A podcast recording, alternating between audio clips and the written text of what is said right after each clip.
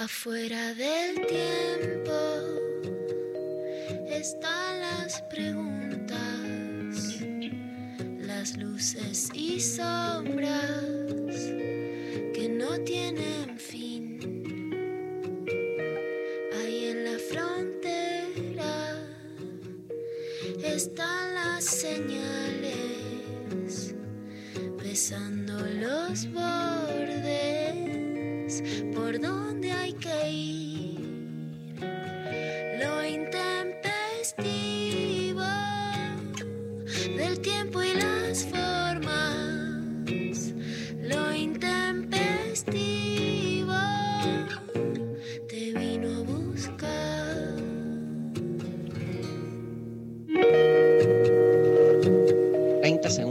antes de salir, So- Sophie Cornell nos informa del médico.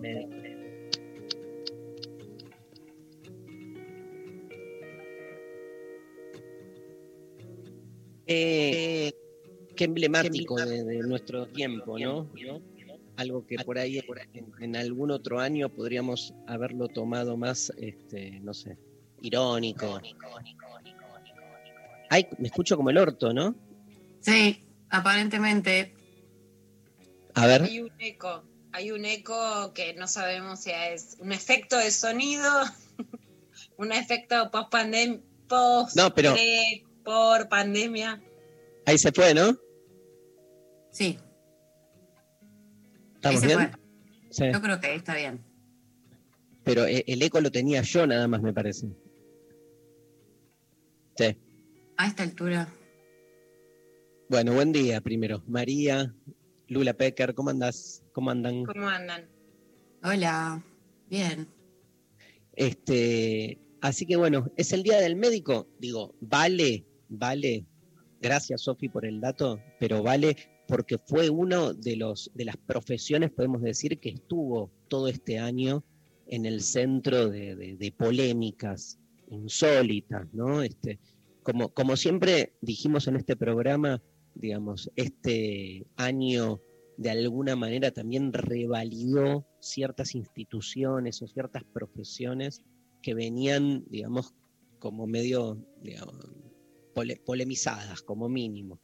No porque, este, por lo menos desde mi punto de vista, no porque haya algo específicamente puntual contra la medicina, pero sí podemos decir que este, es un clima de época la hipermedicalización de la existencia con todas las consecuencias negativas que eso tiene, las consecuencias indeseadas, esa sensación de que es como demasiado el, digamos, lo monocromático que propone sobre todo la medicina este, hegemónica, ¿no? Este, no quiero hablar de, de- medicina este, desde un único lugar, porque tampoco quiero darle a la palabra medicina una única lectura. Digo, este, las formas que nos relacionamos con nuestro cuerpo, con nuestra salud, son evidentemente diversas. Pero pasó como, a mí me pasa, no sé si a vos, Lula, tenés la misma sensación como con la ciencia. Soy muy crítico de cuando la ciencia se va de mambo, pero la pandemia me reconcilió con la ciencia, no en su totalidad, digo, volviendo a, la famosa polémica con Maradona, este, basta de pensar que los alineamientos tienen que ser totales, ¿no? Digamos, con la ciencia, con la medicina. La verdad que estoy hiper agradecido este, todo este año por el trabajo, sobre todo de las personas. También quiero bajarle un poco esa cosa así idealizada a la medicina, a la ciencia. Hablamos de personas que laburan, de científicos, de médicos, este, y creo que este, más allá de la intención, del esfuerzo y de todo, esas personas, este, por lo menos yo me reconcilié desde otro lugar, después de años donde me peleé mucho con, con esa cosa, viste, de ir al médico y que de repente te ibas con cinco recetas que no solo te decían qué tenías que tomar porque todo parece resolverse con una pastilla, sino que además influían directamente en decisiones que tenían que ver con tu calidad de vida cotidiana. Entonces, a mí me parece que la hipermedicalización no solo es nociva, sino que también a veces encubre ciertas cuestiones, este, porque todo es demasiado humano, como diría Nietzsche, Y tenemos ahí cuestiones de las farmacéuticas, no solo de la hipermedicalización, sino de la hiper este, vamos a decir así, o, eh, la, la- la hiperfarmacologización, que también me parece tremenda.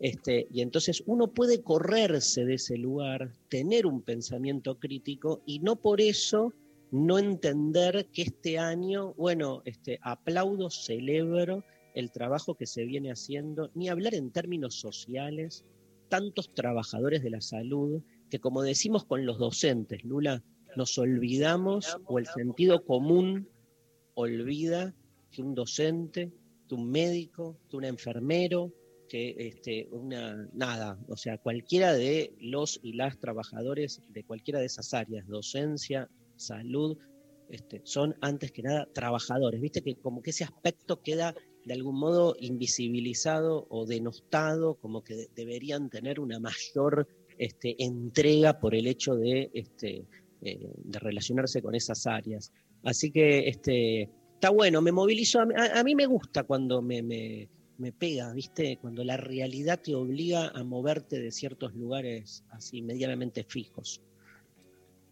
¿Qué decís, Lula? No, está buenísimo y por sobre todo sí creo que, que hay que agradecerle a los trabajadores y las trabajadoras de la salud, ¿no? Creo que el sistema, el sistema de la medicina privada en la mayoría de los países también muestra ¿no? su colapso, su injusticia. La Argentina tiene un sistema público, un sistema mixto, también con obras sociales, con un sistema sindical que es este, casi único en el mundo y que en ese sentido me parece sí que tenemos que defender y que, y que agradecer.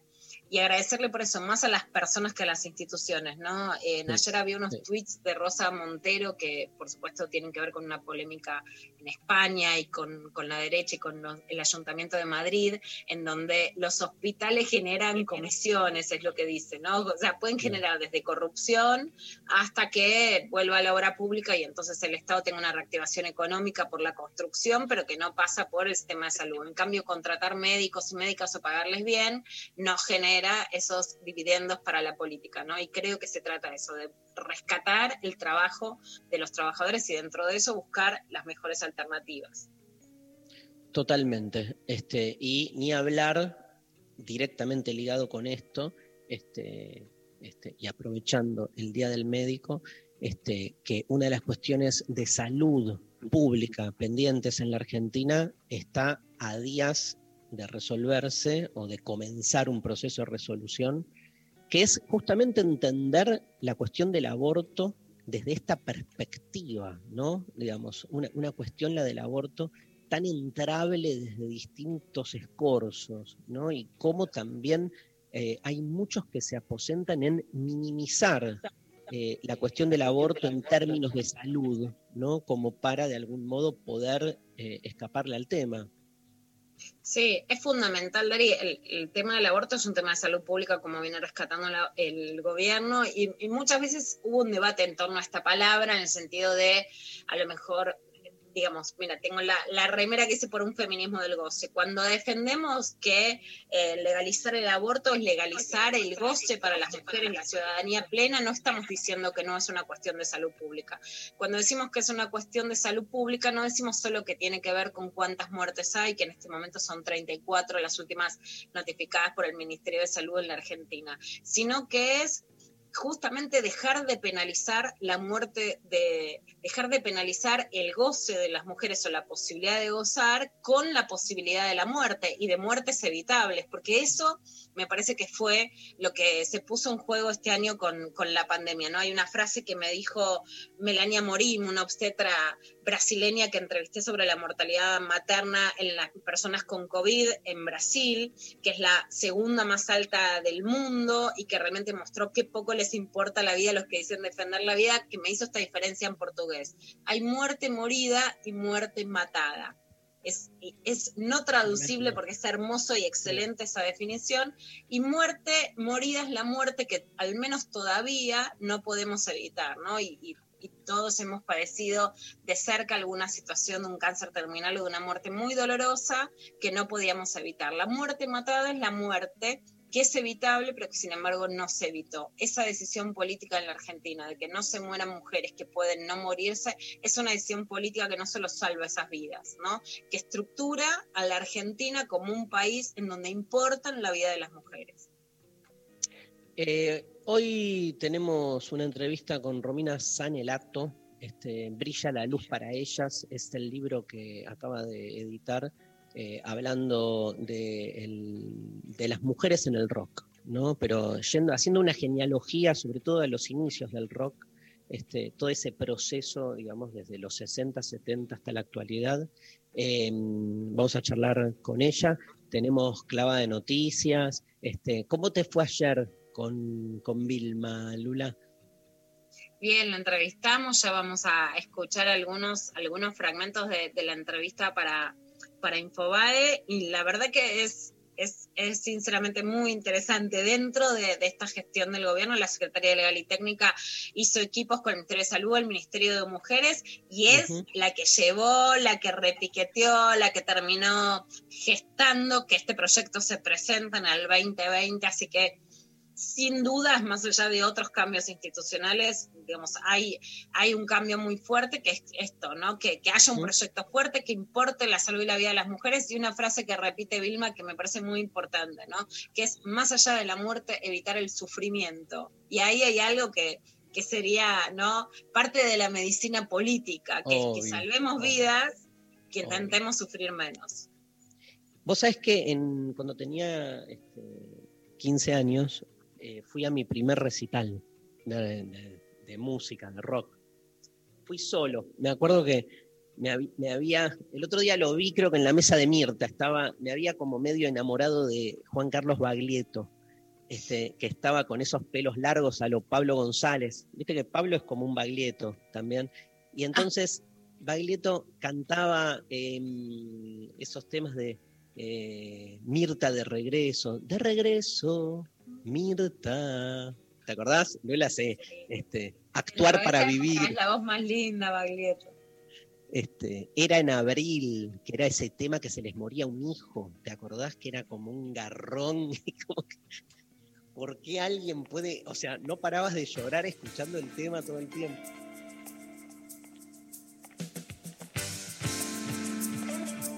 Ahí está, Baglietto. Te regreso Mirta, muy bien ahí, eh, bien González. A ver.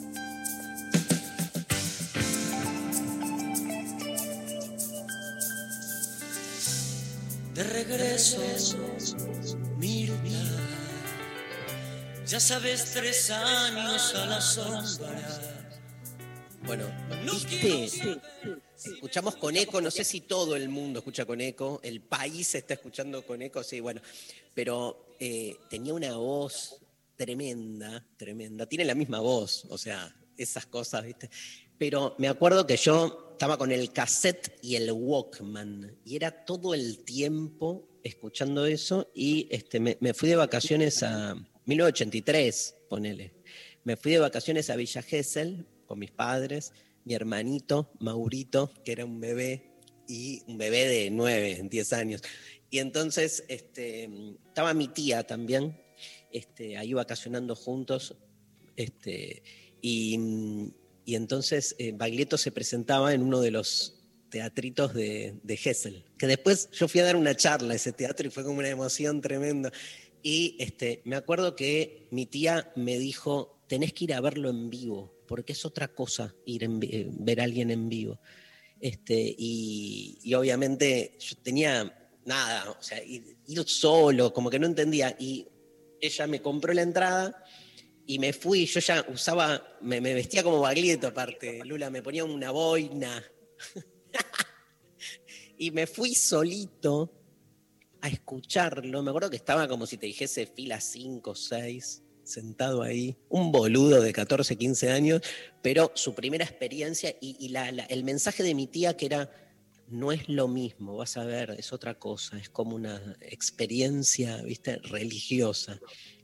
Y el chabón salió, empezó a cantar, pero se me aflojó el cuerpo, ¿eh? Lo que fue esa experiencia número uno, yo creo que te puedo nombrar otros recitales, la primera vez que lo fui a escuchar a Caetano Veloso, está bien, pero esa primera experiencia del rock, de estar ahí, aparte Gessel, Boina, Baglietto, solo, o sea, digo, nunca más sentí eso y me resulta fascinante. Digo esto y cuento esto a propósito del, del libro de Romina y, y, para tirar una consigna, que es estos relatos, ¿sí? Este, relatos, ahí está el libro, Brilla la luz para ellas, lo está mostrando este, Luciana. Eh, vamos con una consigna que tenga que ver con esos relatos de experiencias, ¿no? Este, con el rock, recitales, discos, o sea, cómo nos relacionamos con canciones, con lo que quieran, artistas, la vez. Bueno, me pasó hace muy poco, te voy a contar otra, hace también menos que María Stanriver, pero soy fan de Jorge Drexler. ¿sí? Este, para María es como sí.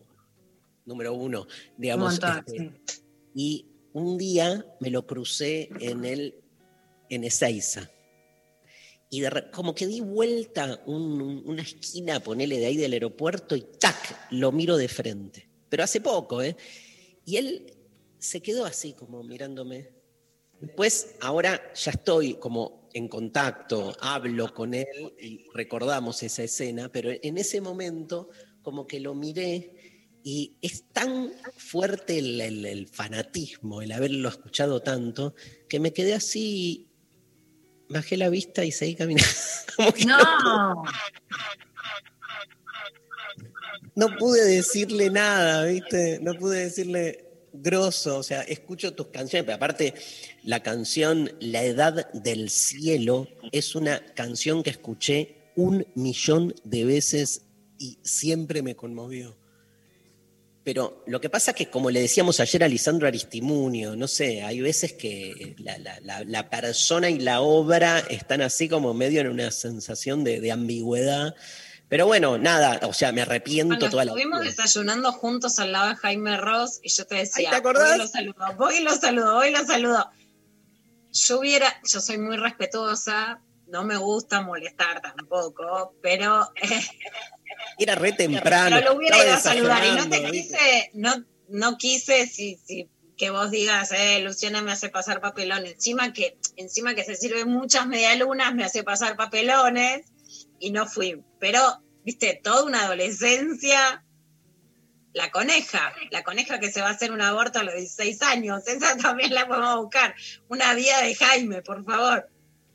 Tremendo, tremendo. Bueno, eh, hay unos ecos, eco, eco es un tema de, de Drexler, justo, ¿no? Sí, donde, pero ¿dónde nos puede, vamos a ir a una canción ahora en un toque a ver si lo podemos resolver, pero primero María Stanriver nos cuenta dónde nos llama. No estoy hoy, no estamos con María juntos hoy. Estamos, juntos a través de, de, de, de interfaz de internet. Sí. Tal cual. Eh, este, contanos, Maru.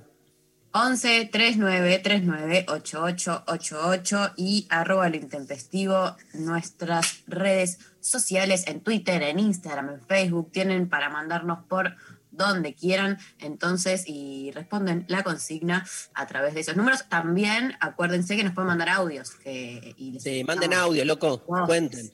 Está un bueno. Lo, claro, un día me pasó esto en un recital de Los Redondos, ¿no? Bueno, tanto relato sobre tanto viaje. Ahora, ahora después te cuento las mías en los recitales Los Redondos.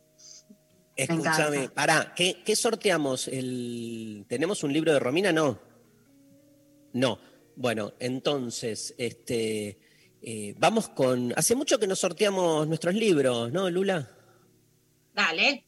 Vamos con Sexteame. ¿Cómo anda vamos. Sexteame? Bien, ahí estamos peleando. Sabés que justo estaba revisando unos archivos, unos mails tuyos, mensajes, y me apareció un, unos primeros textos con el título previo que iba a tener Sexteame, que no lo voy a, a decir. Pero, decilo, este, decilo. Cogeme. Cogeme. Sí, sí, sí. Pensé muchos títulos y Sexteame la cambié por vos en ese desayuno. Se me porque bueno, hubo, hubo algunas amenazas que también me parecieron muy intimidantes y yo bueno, a ver lo que te van a sostener. Y obviamente pasa lo mismo con el sexo, ¿no? Nos inhiben las amenazas, las amenazas no son inocuas, entonces hay que ver una que, so, que sostiene y Sexteame lo sostengo y ese día que volvimos de Uruguay después fue el pañuelazo, Sí. eh, el último pañuelazo que, que también pude ir a ir con Vilma Ibarra y después estar con, eh, con las pibas y ese día en la plaza dije es Sexteame. Y también a fin de año se va a venir una reimpresión de Putita Golosa. Vamos. Aquí no es una actualización, pero es una reimpresión que ahora estaba fuera de las librerías y va a volver para diciembre a las librerías Putita Golosa. Yo tengo en mi biblioteca Putita Golosa, La Revolución de las Hijas y Sexteame, la trilogía Pecker. La trilogía Pecker. Bueno, vamos a ver si resolvemos este, nos desequizamos un poco, ¿te parece, González? Nos vamos con eh, Ilia Kuriaki, así hacemos una canción, digamos, contundente. Es tuya, Juan, para empezar la mañana de lo intempestivo.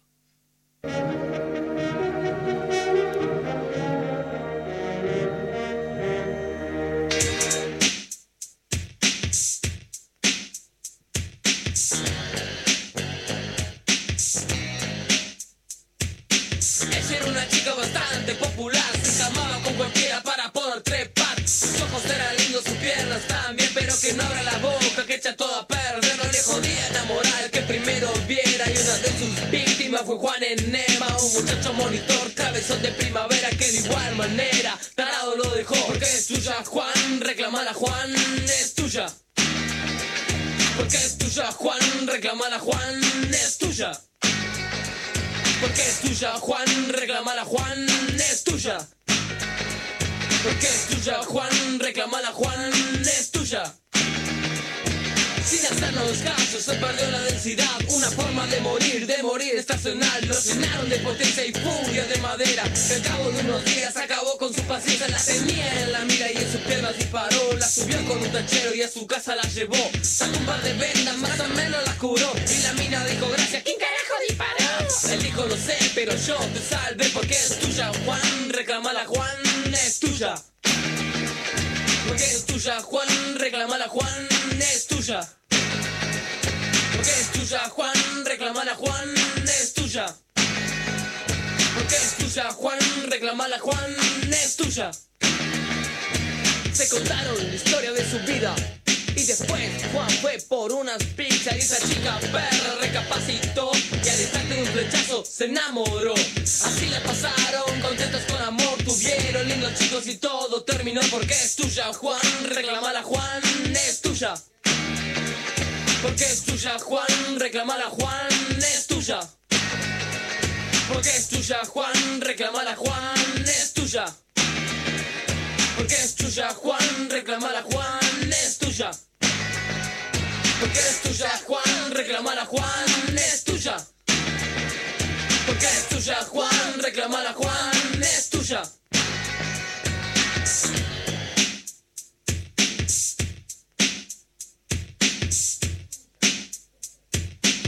Era una chica bastante popular, se encamaba con cualquiera para poder trepar. Sus ojos eran lindos, sus piernas también, pero que no abra la boca, que echa todo a perder. No le jodía la moral que primero viera. Y una de sus víctimas fue Juan Enema, un muchacho monitor, cabezón de primavera, que de igual manera tarado lo dejó porque es tuya, Juan. Reclamala, Juan, es tuya. Porque es tuya, Juan, reclamala, Juan, es tuya. Porque es tuya, Juan, reclamala, Juan, es tuya. Porque es tuya, Juan, reclamala, Juan, es tuya. Sin hacernos caso, se perdió en la densidad. Una forma de morir, de morir estacional. Lo llenaron de potencia, de furia, de madera. Al cabo de unos días acabó con su paciencia. La tenía en la mira y en sus piernas disparó. La subió con un tachero y a su casa la llevó. Sacó un par de vendas, más o menos la curó. Y la mina dijo, gracias, ¿quién carajo disparó? Él dijo, no sé, pero yo te salvé porque es tuya, Juan. Reclamala, Juan, es tuya. Porque es tuya, Juan. Reclamala, Juan, es tuya. Porque es tuya, Juan, reclamala, Juan, es tuya. Porque es tuya, Juan, reclamala, Juan, es tuya. Se contaron la historia de su vida.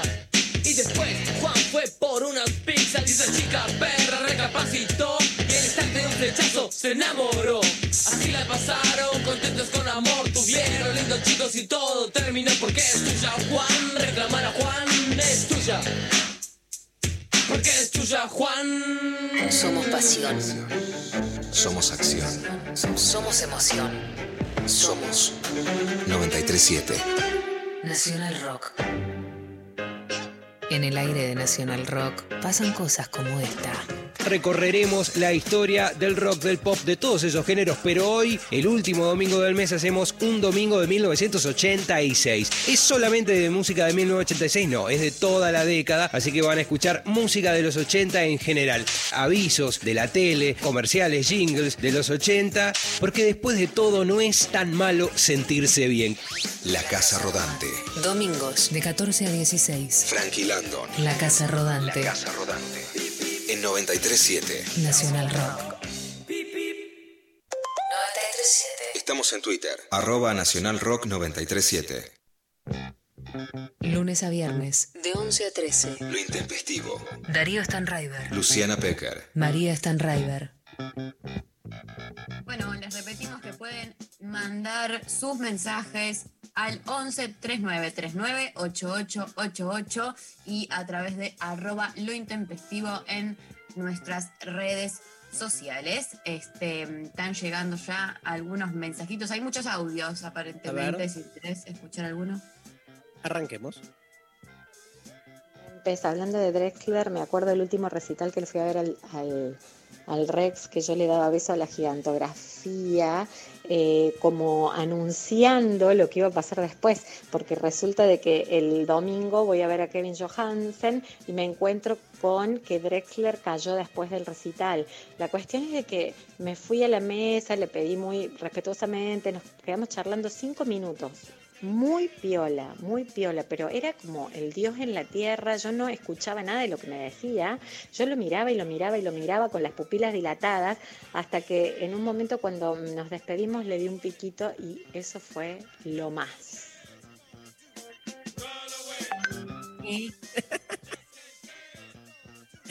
Pupilas dilatadas me encanta. Un montón. Demasiado. Pero bueno. ¿Qué onda? Drexler. Y sí, qué sé yo. Es- ¿A vos te gustaría que te den un pico, Dari? Em, ¿Te ha pasado? yo. Me ha pasado, me ha pasado. Yo, digamos, transito entre dos extremos. Por un lado, estoy, y en esto somos muy, muy parecidos, me parece, Lula. Estoy en contra de la cosificación. Gracias, Salud, Maru. perdón. De la cosificación y mercantilización de los gestos eróticos. Tipo, nada, soy dueño de, de- de- de mi cuerpo, este, un beso no es una boludez, o sea, como que, y, y- y odio que eso se, se banalice. Pero también me pasa, no lo contrario, porque no es contradictorio lo que digo, sino que me pasa al revés, que me parece que al mismo tiempo también siento que está muy sobrevaluado, ¿viste? Y como que de repente le ponemos mucho a ciertos gestos o prácticas que pueden ser como más livianas. Entonces, a veces tengo esa sensación de que, yo qué sé, así como beso a cualquier persona que saludo este, y que se volvió, eh, tampoco me- gusta como pensar que tal vez un pico no es para tanto, ¿entendés? Como por ahí le cargamos demasiado. Pero me pasan las dos cosas, yo qué sé, no, no es que la tengo clara, o sea, de- depende. Yo en general suelo tomar posturas contra algo, ¿entendés? Como que si alguien viene y te dice, del pico, me parece que esto es, decime quién me da el pico y te diré qué pienso, ¿no? No, no, no, no, no, porque es más, no, no es porque me guste o no, es más como, no sé, es más la, eh, el armado cuando, es lo mismo que creo que hablábamos el otro día con el tema del cholulaje, ¿viste? Cuando, o sea, si hay algo honesto, genuino, o sea, yo me entrego, yo qué sé, a mí me puede lo, genuino. Cuando lo ves prefabricado o medio industrial, huyo. Eso me pasa también. Entonces con, con los besos me pasa un poco lo mismo, pero en, en relación también a lo que buscan de vos. Pero es cierto que, ah, digo, nosotros somos Luciana, Darío, pero también somos el personaje Luciana y el personaje Darío, y no porque seamos este, caretas, todo lo contrario.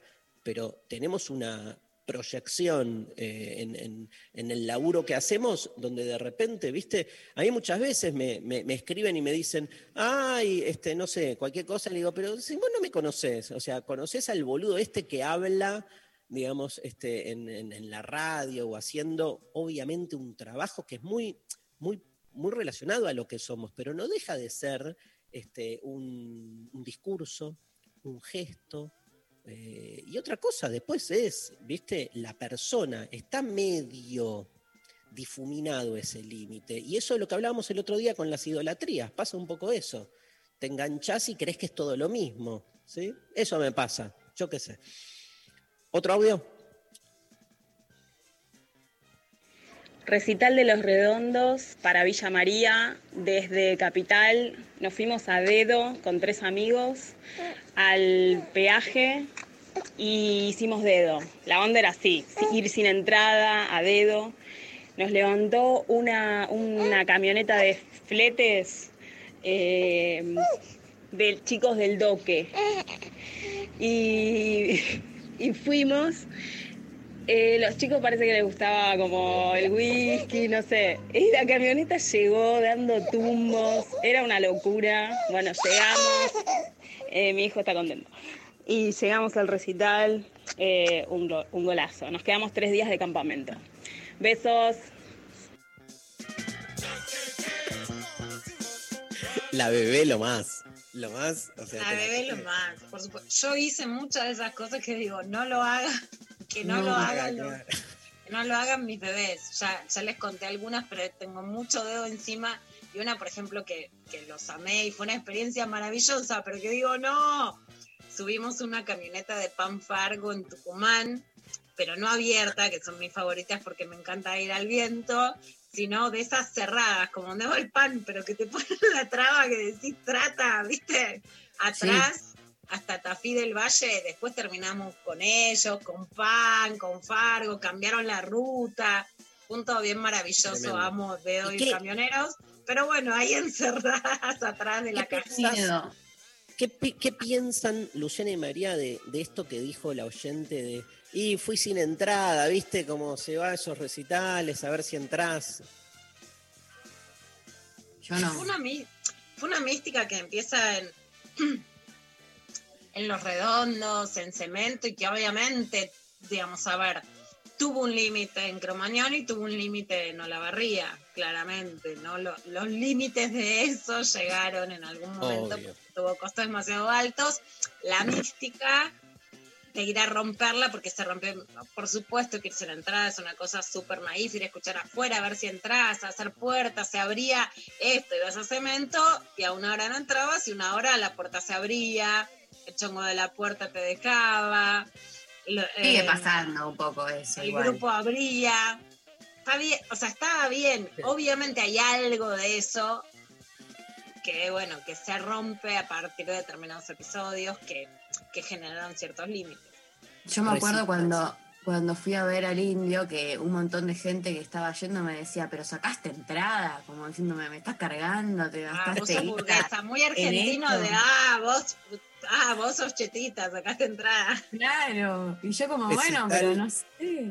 Recital de mm, Soda Stereo en cancha de River, año 1997.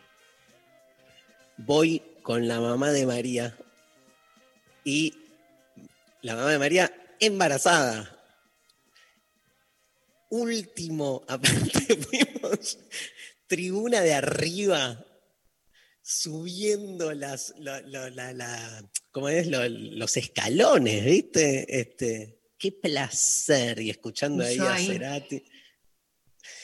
Y María ahí, este, ahí. Como que puedo decir que lo vi casi. Podríamos decir que fue tu primer recital, podríamos decir. Escuchaste, lo escuchaste, si no, no lo viste Lo escuchaste. escucharlo, Lo sí.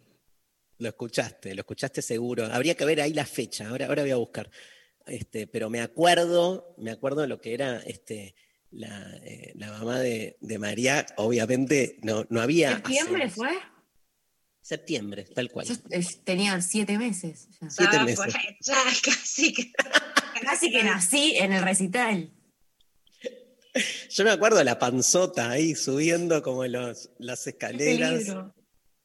Pero no, nos fuimos justamente a la mierda, o sea, lejos de todo, para no estar ni en el campo, ni en esos lugares, era, pero nada, éramos los dos muy fans de, de Soda Stereo, tal cual. ¿Tenés mensajes, Maru, para Sí, leer? te leo, te leo, te leo. Buen día, intempestives. Quiero sextearme. Eh, les cuento que en mi adolescencia yo era re fan de Paez y mi mejor amiga de Baglietto. Hacíamos de esa diferencia un Boca River compitiendo para ver quién era el mejor, pero teníamos un trato y era que ambas nos acompañáramos a los respectivos recitales. Un día tocaron juntos en obras.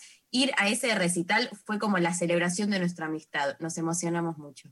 Ay, bellísimo. Porque aparte. Baglietto cantaba muchas canciones de Fito al principio. Entonces, este, yo me acuerdo la primera vez Fito saca del 63 y fui a verlo a Fito. a- Era un boliche, no sé si te acordás, Luciana, o es más de. Acá sí digo, es más de mi época. Era una esquina en Palermo, como si te dijera Gurruchaga y, y- y Charcas, por ahí, que era una esquina que es, este, nada, un bar que se tocaba. Fito tocaba, eran sus primeras presencias en Buenos Aires. Había uno en la calle acuerdo que fui- Malavia que después cerró, que yo escuchaba a los mamá pulpa. ¿Cómo? Frente de lo que hoy es la plaza que antes se llamaba Campaña del Desierto. Malavia Había uno- es Malavia y Costa Rica. Puede ser que era ahí, ¿eh? A mí me suena más Gurruchaga, pero por esa zona. Este, no, esperá, y también tenía 15, 16 años y fui con mi vieja. Fue el único, el único recital de mi vida que fui con mi mamá. ¿Y a tu mamá le gustó? Me acompañó, genia. Pero Bueno. sí, a mi, a mi mamá le gustaba Fito, Baglietto, como que me, me seguía en eso. Después no me siguió cuando empecé con los Sex Pistols, ahí ya no. Bueno, otro audio, Pablo. ¿Qué onda, chiques? ¿Cómo andan? Eh, les cuento, recital de Skrillex en un side show del Lola Palusa. no había entrado temprano, pero bueno, logré llegar adelante de todo y el chabón pasó en un momento, así estirando la mano y logré tocarle la mano. Estaba re emocionado, pero bueno, nada, después cuando salí afuera me miré la mano y dije, soy un pelotudo.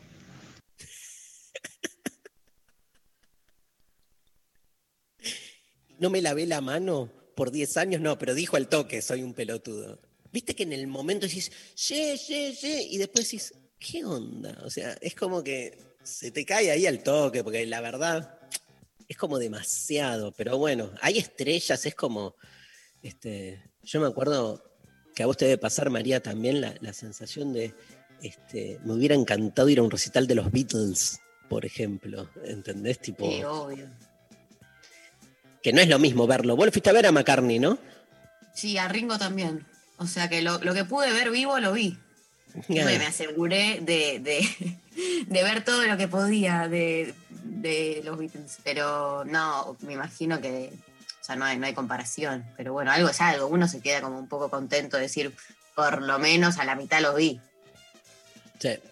¿Tenés algún otro mensaje para leernos? Y cuando era chica, nos dicen por WhatsApp, cuando era chica era fan de carajo y en un recital perdí una zapatilla en el pogo, la empecé a buscar y se abrió toda una ronda alrededor mío hasta que un chico la encontró. Amo esa familia que se arma. Qué lindo, impresionante. Impresionante. Muy bueno, para no ir saltando. Yo tengo una anécdota con los redondos, tengo muchas anécdotas con los redondos y cosas que me pasaron. Pero eh, una que todavía no lo puedo creer es que otra cosa que era muy recotera era tirarse, o sea, vos sacabas la entrada de eh, los balconcitos de obras que eran más barato y te tirabas al campo que era el, ¿no? Que estabas a la altura Te del descolgabas, digamos. Te- te- te- Sí, el te colgabas, este tirabas, porque la verdad que no había dónde colgarse, era te colgabas hasta un punto, después era caída al vacío. Bueno, soy la persona más impresionable, tengo vértigo de bajar una escalera, o sea, tengo un vértigo que es feroz. No sé cómo me tiré de ese balcón de dos o tres metros, me tiré. O sea, también digo, no lo hagan en su casa, no lo defiendo, no hago apología, que quede claro. Y ahora digo, o sea, lo que me parece es un milagro cómo lo hice. Me acuerdo con mi amiga Valentina en medio de la secundaria. ¿Cómo lo hice? Porque vos, Darío, sabés, me da, me da vértigo un escalón abajo. Sí, sí, sí, bueno, me tiré, qué sé yo, hay cosas que te genera la adrenalina. Bueno, hermosas historias, este, eh, así, recuperando también algo de nuestro pasado. El, rock es la música, por lo menos nos tocó en este tiempo, que eh, de algún modo está ahí este, construyendo algo de nuestra subjetividad emocional, ¿no? Como hace en general el arte, la música, y nos acompaña desde siempre. Así que este, está presente en nuestras primeras experiencias este, artísticas, musicales, eh, esos primeros espectáculos, cómo uno va recordando esas cosas y escuchándola recién a Luciana, ¿no? Cómo queda, Luciana dice, no hago apología, pero hay algo ahí que queda como más allá de, de- los otros, de una, ¿no? Diciendo, ¿dónde está esa Luciana que se tiraba del balcón? bueno, hoy se tira de otros balcones conceptuales, simbólicos, mucho más importantes y que impactan decididamente en tanta gente. Justo antes de empezar el programa hablaba con una persona que decía, a mí Luciana Pecker me parece un- un- una inspiración, así, vanguardia directa. Así que este, esos balcones son tremendos también, Lula. Vamos a... mm, vamos a... ¿Qué es eso? ¿Escuchaste algo, María? Fue en septiembre, la vida es una moneda. Vamos a, ya quedaron los mensajes de. De- ah, estoy leyendo chat. Perdón, perdón. Eh, ¿Vamos con Soda? Está cuando pasa el temblor, ¿no? Cuando pasa el temblor, uno de los temas tan bellos, tan hermosos, históricos de los primeros tiempos de Soda Stereo. Cuando pasa el temblor.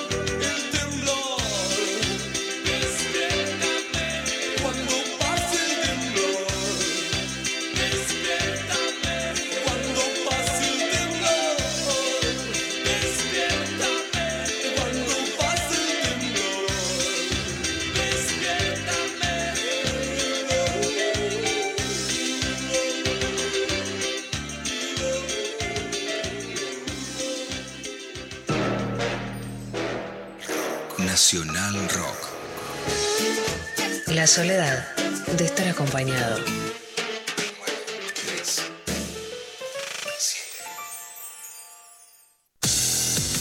Gracias por elegirnos y gracias por quedarte en tu casa. Nuestro compromiso es con el aire y con la salud. Por eso, respetando las normas establecidas, desde Nacional Rock seguimos trabajando para que no te falte la radio, para que te informes, para que te diviertas en estos tiempos tan difíciles y tan inciertos. Tu compañía es la nuestra. 937 Nacional. Nacional Rock. Hacé la tuya. 937. Estamos en Twitter, arroba Nacional Rock 937. De 11 a 13, Lo intempestivo. Nacional Rock. Bueno, se viene clavada de noticias. ¿Saben con quién? Con, ¿Con Luciana. Con Luciana Pecker. Luciana, Luciana Pecker, Pecker. La, la grosa de Luciana Pecker. la grosa de Luciana Pecker, nos va a hablar y hacer un clavada de noticias. Pero antes, tenemos mensajes, María Stanraimer. Antes tenemos mensajes. Nos mandan, por ejemplo, hola chiques, buen día. Mar del 2010, fui a ver a Guasones solo. Por una conocida pude pasar el camarín. Me convidaron pizza y birra. Muy buena onda. Me volví sin fotos ni autógrafos, pero con la panza llena. Saludos para todos. Bien ahí, basta, viste, de la foto. Bueno, volvió Luciana Pecker.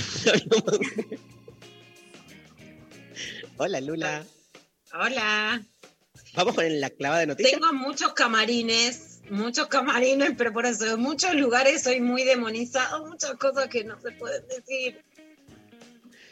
Y no, obvio, obvio, pero no. Después decirlas por afuera, a ver, y vemos cuál.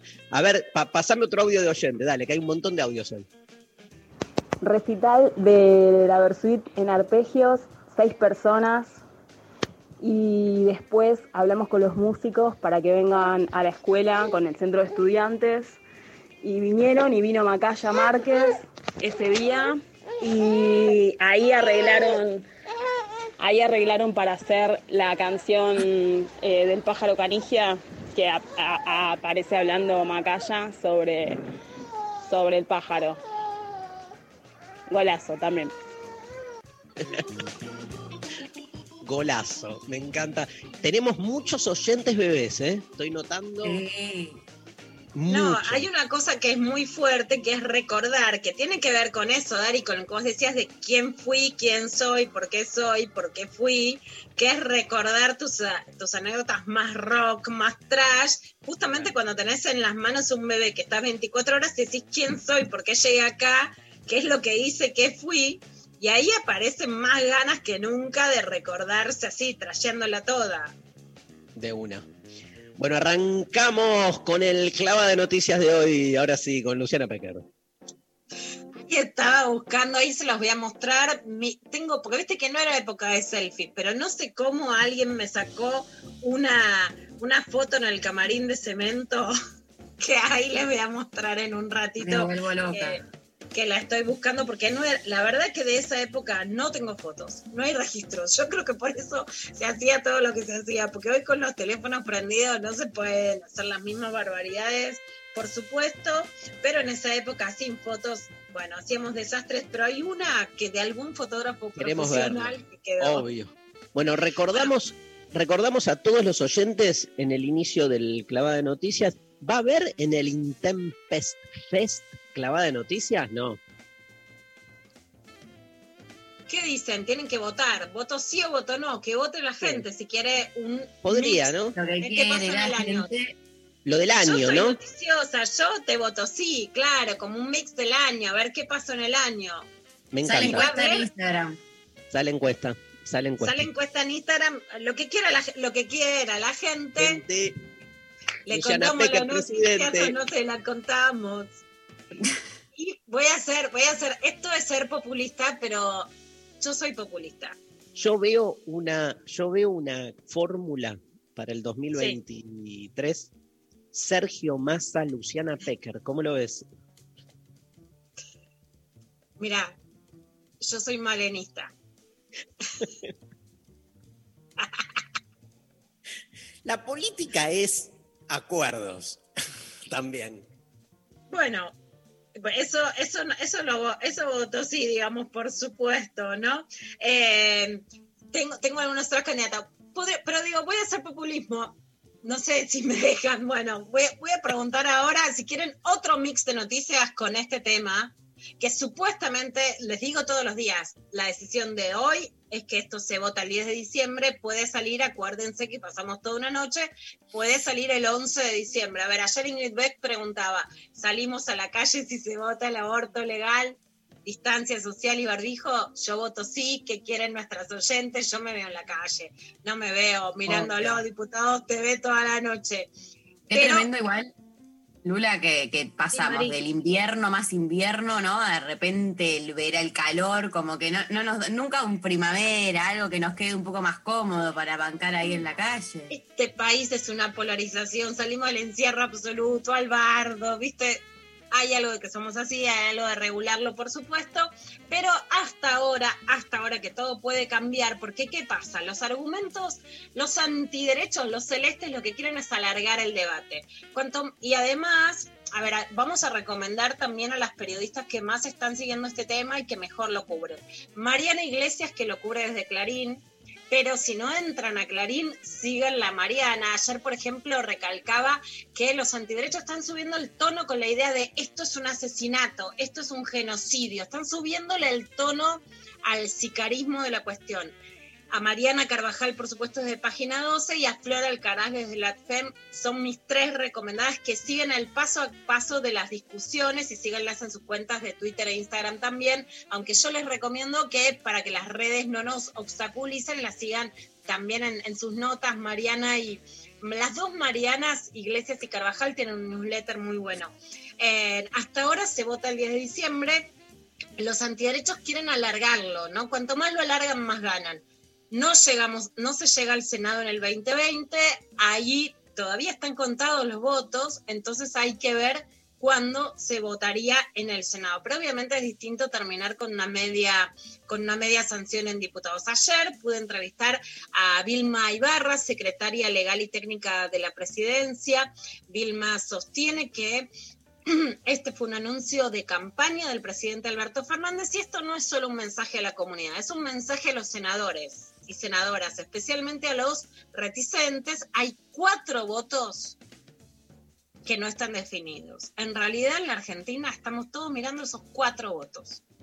A los que pueden votar a favor, a los que pueden no ir a votar, pero esos cuatro votos son los más importantes. Y el mensaje que dice Vilma, que es central, es quienes lo votaron sabían que estaban votando y quienes fueron en sus listas sabían que estaban votando, ¿no? Porque no es lo mismo que Mauricio Macri envió el, proyecto y diga discutan, él después se definió como celeste, a que antes de la votación uno vote en las urnas o vaya en una lista con alguien que dice yo apoyo la interrupción voluntaria del embarazo, con lo que significa en el Senado después que esos votos estén o no. Uno de los mensajes políticos de Vilma Ibarra. Vamos a escuchar qué nos decía ayer el gobierno nacional, el presidente cumpliendo su promesa de campaña, efectivamente envió el proyecto de ley de interrupción voluntaria del embarazo junto con un proyecto Mil Días, que es un proyecto muy robusto de acompañamiento a las mujeres durante su embarazo, en sus proyectos de maternidad y a la primera infancia. Eh, este proyecto, desde el primer día, el presidente dejó muy claro que lo hacía tomando eh, una decisión de gobierno respecto a un problema de salud pública. El, proyecto se realizó entre un equipo del Ministerio de Salud, puso su mejor gente en la materia, lo mismo el Ministerio de las Mujeres y el equipo de Secretaría Legal y Técnica. Yo coordiné el equipo, fue un trabajo en equipo maravilloso, interministerial, donde se trabajó codo a codo. Siempre planteamos que al día de hoy tenemos que asumir que esta política de penalizar a las mujeres que interrumpen voluntariamente su embarazo es una política fracasada, que por distintos motivos las mujeres tienen embarazos no intencionales.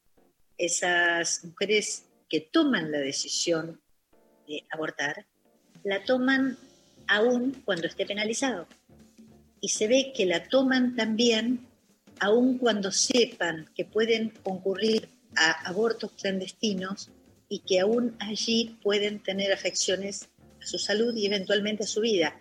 Esto es la opción de la maternidad forzada, para muchas mujeres no es una opción posible. Entonces lo que nos sucede es que hay miles y miles de abortos clandestinos en la Argentina que se han convertido en un problema de salud pública. Bueno, ahí la posición es clara de Vilmi Barra, esto es un problema de salud pública, el plan de los mil días, por supuesto, es un plan que acompaña que las mujeres puedan seguir con la maternidad. A mí me parece que es muy importante este plan porque justamente lo que, lo que buscamos es que las mujeres no es que aborten, sino que puedan cumplir con su deseo. Si los antiderechos estuvieran realmente por la vida, y lo digo sinceramente y genuinamente, en el sentido de que las mujeres continúen con su embarazo, sería central apostar a este plan y hubieran apostado otros. Algo que defendí, por ejemplo, muchísimo en muchas notas fue el plan Cunita, que fue denunciado por corrupción. Me, me he agarrado los gritos por este tema, eh, por Graciela, por Graciela Ocaña, pero no fue sustituido por otro, cuando yo he visto a las madres pobres que realmente no tienen para una cuna para sus hijos, no más allá de que la denuncia hasta ahora no ha avanzado, si vos denuncias una política pública por corrupción, lo que querés no es tirar la política pública, sino que se licite de una manera más transparente, en idea. Sin embargo, han tirado esa política. Lo digo como un ejemplo de quienes realmente defendemos que ninguna mujer tiene que dejar de tener hijos por ser pobre. Y ahí hay diferencias, además, eh, socioculturales sí muy importantes, que es que para las mujeres de los sectores populares la maternidad es más importante, la maternidad es a edades más tempranas y la maternidad es de más hijos e hijas. Es cierto que esto se produce también porque hay un ideal más fuerte de la maternidad y porque hay menos proyectos de vida autónomos. Pero yo en ese sentido soy muy respetuosa de las maternidades populares. No creo que haya paradigmas de maternidad de clase media, de menos hijos o de más avanzadas que sean mejores. Yo lo que quiero es que las mujeres tengan los hijos que quieran tener. Todas estamos atravesadas por mandatos y por obstáculos. Así que soy muy respetuosa de las maternidades populares y en ese sentido el proyecto de los mil días me parece un proyecto que avala eso.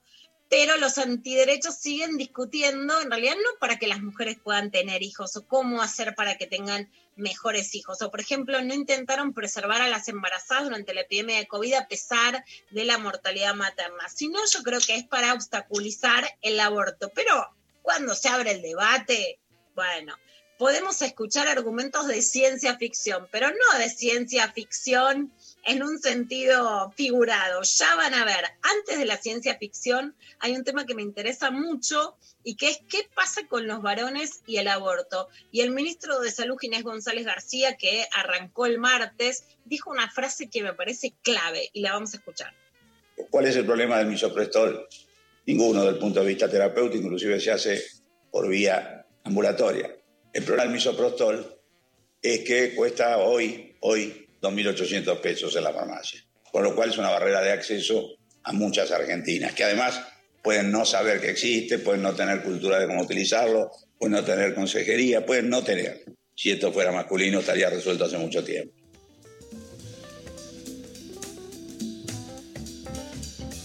A mí me parece que esta frase es... Tremenda la, frase, ¿eh? tremenda. Si me decís la frase de la semana es esa, ¿no? Hay, había un, una pintada hace mucho tiempo que era, no, si el Papa abortara esto sería legal. Y yo creo que esa es la definición de lo que está jugando. Si esto fuera masculino estaría resuelto hace mucho tiempo, creo que es la frase de la semana, y creo que resume justamente cuál es la tensión política, ¿no? Si los problemas de los varones se van a resolver o están resueltos y cuánto involucra el cuerpo, la vida, la salud, el goce de los varones, la aprobación de la ley de aborto y la legitimidad que se le da a ese derecho en la sociedad a partir de la legalidad de la práctica, o si es un problema de mujeres y entonces las mujeres cargamos con ser las asesinas, ¿no? A ningún varón que no paga la cuota de alimentos, que no tiene trabajo, entonces ni se plantea, se le dice en asesino, ¿no? Nada, se la llevan muy de arriba. En cambio, las mujeres no solamente cargamos con la clandestinidad, sino también con todos los prejuicios y las cargas que tiene la maternidad, que es tan, pero tan difícil y compleja. En ese sentido, también hubo un tuit de alguien que acá el, el clan Masterchef quiero que, que me digan qué opina, que a mí me gustó mucho, porque Germán Sí. Martitegui reeditó un tuit que había puesto en el 2018, que, que había puesto, si los embarazados fuéramos los hombres, se hubiera legalizado en 1810. ¿Qué opina acá el clan. Masterchef? Y bueno, aparte Masterchef él la juega de como el jurado malo, entonces como que uno tiende a no quererlo tanto porque juega ese rol y de repente aparece este tweet que yo no sabía que existía y fue como, eh, Martite, todos ma- martiteguirenses.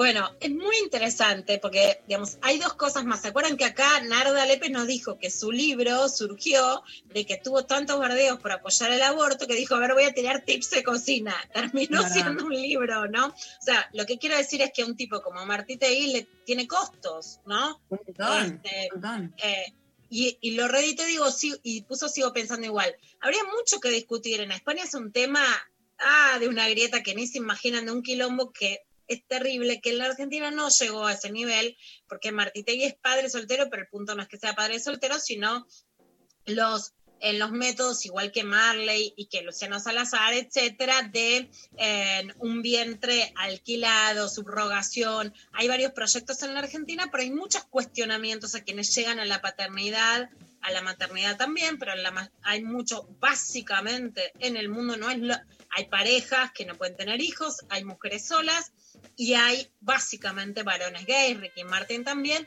con vientres subrogados. Es un tema de una gran polémica, pero me parece que ahí sí hay una diferencia cuando por lo menos los varones que acceden a derechos aceptan que ellos tienen, de hecho hoy en la Argentina no se cuestiona varones, ¿no? Mirko es Sí. un ídolo, nos damos, Sí. ¿no? Tiene cuántos seguidores en. Instagram. Bueno, Sí, es no. una, en otros países, en España, el feminismo está hiper en contra de los vientres subrogados. Es la gran batalla del feminismo. Esto nos muestra que en la Argentina varones gays que acceden a tratamientos que en otros lugares son cuestionados e incluso no, no se pueden llevar a la práctica, más allá de que acá lo hagan a través de Estados Unidos en la mayoría de los casos, te muestra cómo los varones tienen una legitimidad social que todavía no tienen las mujeres. ¿no? En eso hay una doble vara muy clara. Y vamos a la ciencia ficción de cabeza, porque la verdad es que lo mejor de la jornada de ayer, lo increíble, lo que decís, bueno, dale, si nos tenemos que divertir, nos divertimos, es escuchar a Fernando Toller, profesor de Derecho Constitucional y Derechos Humanos contra el aborto legal, con estos argumentos y sacate todos los anillos que no se te caen. Está charlando Gandalf con Frodo en El Señor de los Anillos y Frodo se queja y dice, che, qué pena que Bilbo no mató a Gollum cuando tuvo oportunidad, nos estuviéramos ahorrando toda esta guerra. Y Gandalf le dice, ¿puedes tú devolverle la vida? Entonces no te apresures a dispensar la muerte. Incluso el más sabio de los hombres no puede ver el final de todo. ahí abajo. Es Gollum. ¿Gollum? Nos viene siguiendo desde hace tres días. Ha escapado de las mazmorras de Barad-dûr. Ha escapado. O le han soltado. Y ahora el anillo le ha traído hasta aquí. Nunca se librará de esa necesidad de él. Odia y ama el anillo. Tanto como se odia y ama a sí mismo. Lástima que Bilbo no le matara cuando pudo hacerlo. Lástima. La lástima fue lo que frenó la mano de Bilbo. Muchos vivos merecerían la muerte. Y algunos que mueren merecen la vida. Podrías dársela tú, Frodo. No seas ligero a la hora de adjudicar muerte o juicio. Ni los sabios pueden discernir esos extremos. El corazón me dice que Gollum tiene aún un papel que cumplir, para bien o para mal. Antes de que todo esto acabe. Ay, Dios. Tremendo. No lo puedo creer. Ciencia ficción. No, no puedes tú dispensar la vida, chicos. Si no hay ni un muerto en, en El Señor de los Anillos y en toda la ciencia ficción universal, ¿qué es esto? Por supuesto, ¿qué quieren decir a las mujeres? Tú, enanita, tú no puedes dispensar la vida. Tú no tienes derecho a ser una asesina. Tú eres una villana malvada. Tú. Estás impidiendo que nazca un héroe. Tú eres la culpable de todo, siempre, hagas lo que hagas. Tú No, que no. te embarazas por un plan, señora, señora de la tarjeta UH. Tú, maldita. Te embarazas por un programa de los mil días. Perra, Toca. yegua, enana. Toca, toca, toca. A mí, ¿sabes qué me pasa? Como viendo tantos debates que hubo ¿no? en el país en los últimos años, este es como que me parece increíble, ¿viste? Como que evidencia este, eso, cosmovisiones del mundo tan distintas, ¿no? Este, que realmente, digo, nos reímos y decimos, nos reímos entre comillas, pero vemos justamente que hay ahí una, una- zanja, ¿viste? No una grieta. O sea, porque de- además, una zanja en el sentido de que vos ves cómo del otro lado eh, están parados en, en- en lugares que son realmente eh, tan extremos que nada, que te llevan puesto. O sea, la discusión sobre, no sé, viste, este, el tema que quieras, más económico, más político, son discusiones que te trenzás, que vos tenés concepciones de la sociedad distinta, del rol entre el Estado y el mercado, pero esto, digamos, este, pa- parece en algún punto, Lula, y te lo digo, o sea, parecen discusiones de- como de, de otro tiempo histórico, ¿entendés? O sea, me retrotrae a, discusiones medievales en algún punto, porque no, entonces no tenés, no tenés un plano desde el cual discutir. Yo puedo discutir, como lo hago todo el tiempo, con gente, digamos, que piensa diferente acerca de eso, la intervención del Estado, acerca de incluso el rol de la tecnología. Pero acá estamos hablando, viste, cuando ya no tenés un mismo plano de coincidencia para dar una discusión, es como imposible, porque no, no, no hay código tampoco. O sea, no. Estamos hablando, es como, como si pusieran a un, médico a, discutir este, si los ángeles tienen espalda, ¿entendés? Y el médico te va a decir, ¿qué? ¿De, de qué me hablas? O sea, ¿qué, es un ángel? ¿De qué estamos hablando? ¿Cómo, ¿Cómo le saco una radiografía? ¿Entendés? Es como, pero se trata eso, como de paradigmas inconmensurables, ¿no? Entonces, claro, en el, en el Congreso o en estos debates, obviamente hablo de este tipo de eh, confrontación de, argumentos. ¿eh? O sea, me, me queda claro por dónde pasa el aborto, me queda claro que hay que salirse de esas discusiones para centrarlo en la cuestión de la salud pública, en lo legal, en todo lo que ya sabemos. Pero no deja de sorprenderme escuchando estos, estos argumentos y otros, ¿no? Volviendo, la otra vez estuve viendo algunos de los discursos del 2018 que son una cosa realmente este, increíbles. Pero bueno, este, Felipe Piña eh, me recordaba eh, hace, en, en uno de los encuentros que teníamos nosotros de preguntas de la historia y la filosofía, que para negarse al voto femenino, un diputado en la década del 30, o sea, hace menos de 100 años, decía que Dios decidió que la mujer no vote y que este, esa decisión estaba este, ya inscripta en la Biblia porque este, a la mujer se la hizo con la menstruación para marcar que hay días donde no puede entonces tomar decisiones y el tipo terminaba diciendo, una mujer no puede venir a votar si está menstruando. ¿Entendés? Porque, o sea, hablamos de ese tipo de cosmovisiones que, y que todavía eh, rigen, digamos, en, en gran parte de, de, la población en eso que llamamos el sentido común. No sé, eso me, me, me, me exaspera, ¿viste? Completamente, Dari. Bueno, vos sabés que es interesante pensar que el voto femenino, el aborto legal y la anticoncepción gratuita tuvieron un primer intento de media sanción en la Cámara de Diputados fracasado y que terminaron ganando la segunda vez.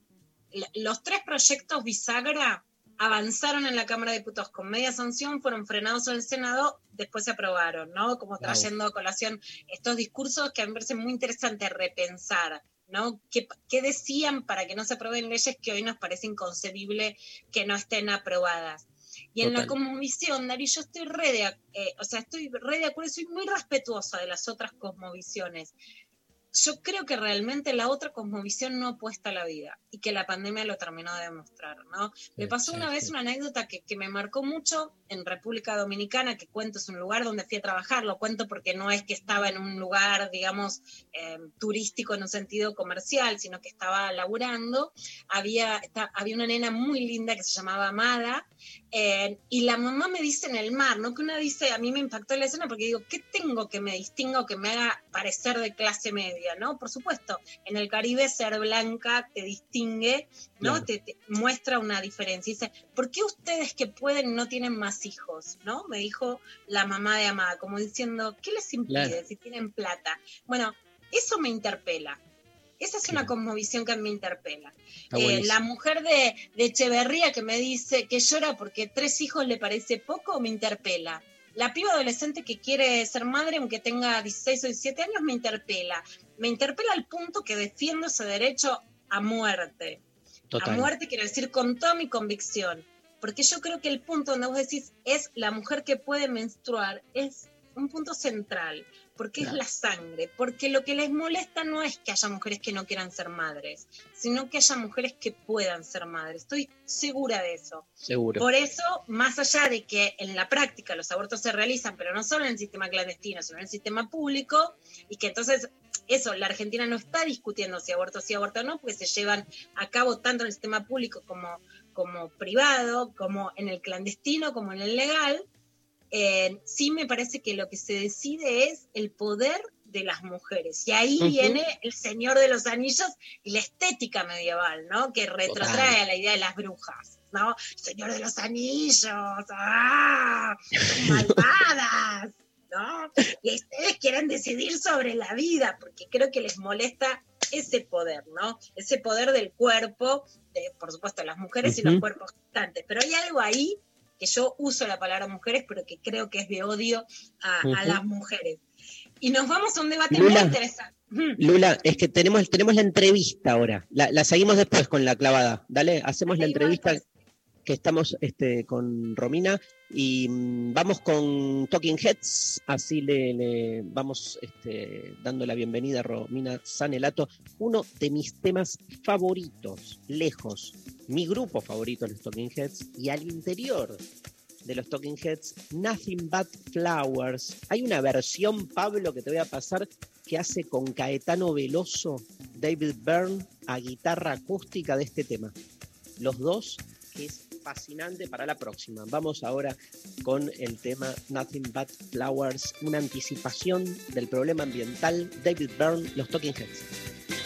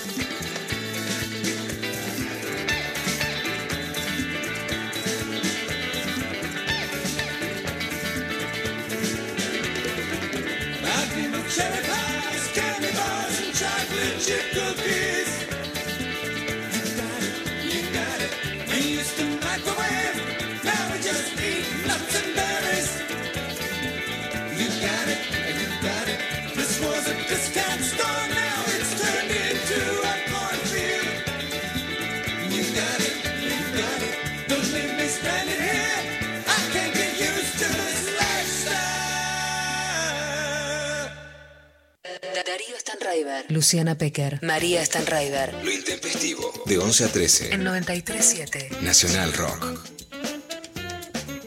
Bien, estábamos ya charlando este, fuera de aire con Romina Sanelato, este, que nos contaba un poco la estructura de su libro fascinante, que lo tiene Luciana Pecker y yo no. Así que bueno, ya me, ya me llegará, ya me va a llegar. Está este, yendo, está yendo. Yo ya me ocupé, me ocupé de que lo tengas, Dari, porque sé que este libro te va a encantar. Hablamos además con Sofi, con Romy, con la gente de Marea Editorial, te va a llegar. Me encanta. yendo, está yendo. María, Está yendo. María, ya sé, María Editorial es una editorial buenísima, sacando, peleándola, sacando libros siempre buenísimos. Brilla la luz para ellas. Es el libro de Romina, que aparte te fui siguiendo. Hola Romina, ¿cómo estás? Hola Darío, ¿cómo estás? Bien, te fuimos siguiendo, yo por lo menos te iba siguiendo en, en Twitter. Este, ibas como contando, hiciste como una, un relato de la previa de la salida del libro. Me llegó la tapa, esto, lo otro, no terminé. Íbamos, viste, como hoy Twitter se volvió una especie de este, narrativa diario- catártica, Diario biográfica. íntimo abierto. Extimo, diario extimo. Exacto, directo. Así que, este, y como te queremos un montón, además empatizamos con, con, eso, con tu, con tu Eros. Así que, este, bueno, felices de este libro que cuenta básicamente una contrahistoria del rock en relación a lo que son los discursos hegemónicos. Ayer justo hablábamos con Lisandro Aristimuño y le preguntábamos sobre las mujeres en el rock. Eh, y, y bueno, siempre está esa, eh, esa presencia barra ausencia, donde el rock nacional hasta hace muy poco siempre fue rock de varones, ¿no? Ese es un poco el, el sentido de tu libro, cómo lo encarás, me encanta lo que leí, por lo menos en la intro, de la necesidad de ir en busca de, de lo que está invisibilizado, no de lo que no existió, sino de lo que nunca se vio, ¿no? Exacto, hubo un momento con mis amigas eh, que nos pusimos como a pensar en, en- nosotras estamos ¿no? como feministas y periodistas feministas obsesionadas con la memoria, ¿no? con la memoria feminista desde eh, mi grupo de amigas que es LATFEM, todo el tiempo estamos como intentando pensar la historia eh, desde las voces de las mujeres lesbianas, trans, travestis, no binarias, intersex, digamos, todas las voces de quienes no tuvieron voz, por lo menos, en est- y sobre todo específicamente en el rock, que la narrativa fue casi totalmente masculina. Entonces, eh, nos una- una- un, una- un día a la salida de unas asambleas, una de mis amigas tenía una remera que decía, el punk lo inventaron las chicas, sino Inglaterra, y entonces nos pusimos a pensar cuáles eran las punks eh, feministas de acá y empezamos como, como a, a- nada, tomando cerveza y comiendo una pizza, intentando pensar cómo era esa genealogía y ahí me di cuenta de que yo como periodista de música no tenía tan claro quiénes habían sido las pioneras y cómo podía ser que nosotras todo el tiempo estamos eh, eh, repensando ese linaje y en el rock no, no, lo, no lo sabía, yo no lo sabía y estoy todo el tiempo escribiendo sobre, sobre música y sobre mujeres y sobre feminismo. Entonces sentí como que, que, bueno, salí a buscar el libro, el libro no existía, entonces Mm. dije, bueno, entonces hay que hacerlo. Y ahí fui a Marea y, y Marea dijo, sí, claro, obvio, vamos. Y fueron, eh, y ahí comenzó dos años de trabajo muy intenso que ahora, por eso estaba tan contenta porque fue tanto tiempo, tanto trabajo que al fin ya está, se logró, es, está ahí en las librerías.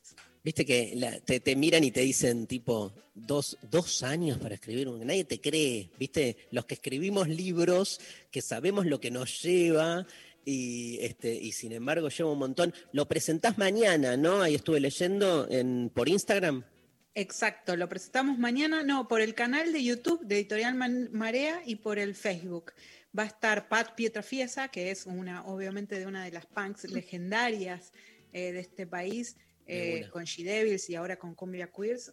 y- Eso, y eso te iba a decir también, ¿no? Justamente por, por Pat Pietrafiesa, que hacía fanzines, que fue una de las primeras punks, también como es la transición, porque las Cumbia Queers, que es uno de mis grupos favoritos, es de cumbia, es feminista, habla de temas lésbicos de hace mucho, desde antes que estuviera de moda, por poner un antes y un después, pre-2015, y sin embargo viene del, del punk más allá del estilo musical, ¿no? Que es algo importante. Exacto, pensá que en el 97, si no me equivoco, ya tengo una mezcla de, de- de fechas, con, con Fan People, la She Devils sacaron un, un- un disco, un LP en realidad, un cortito, eh, un EP que se llamaba El aborto ilegal asesina mi libertad, o sea, eh, más, más feminista, más punk que eso no se consigue, y siempre muy muy por afuera de los circuitos oficiales, incluso de los circuitos como académicos de feminismo, y siempre militando lo que ellas creían que, que, que, que eran, digamos, la lucha por sus propios derechos, ¿no? Y, y Claro. los suyos y de los demás. Así que para mí, eh, She Devils, Pat, eh, tienen toda mi admiración. Y, y reponer toda esa historia, buscarla, leer. Ella publicó Resistencia, que es un libraco gigante con todos los fanzines de esa época, suyos y de, otros fanzines.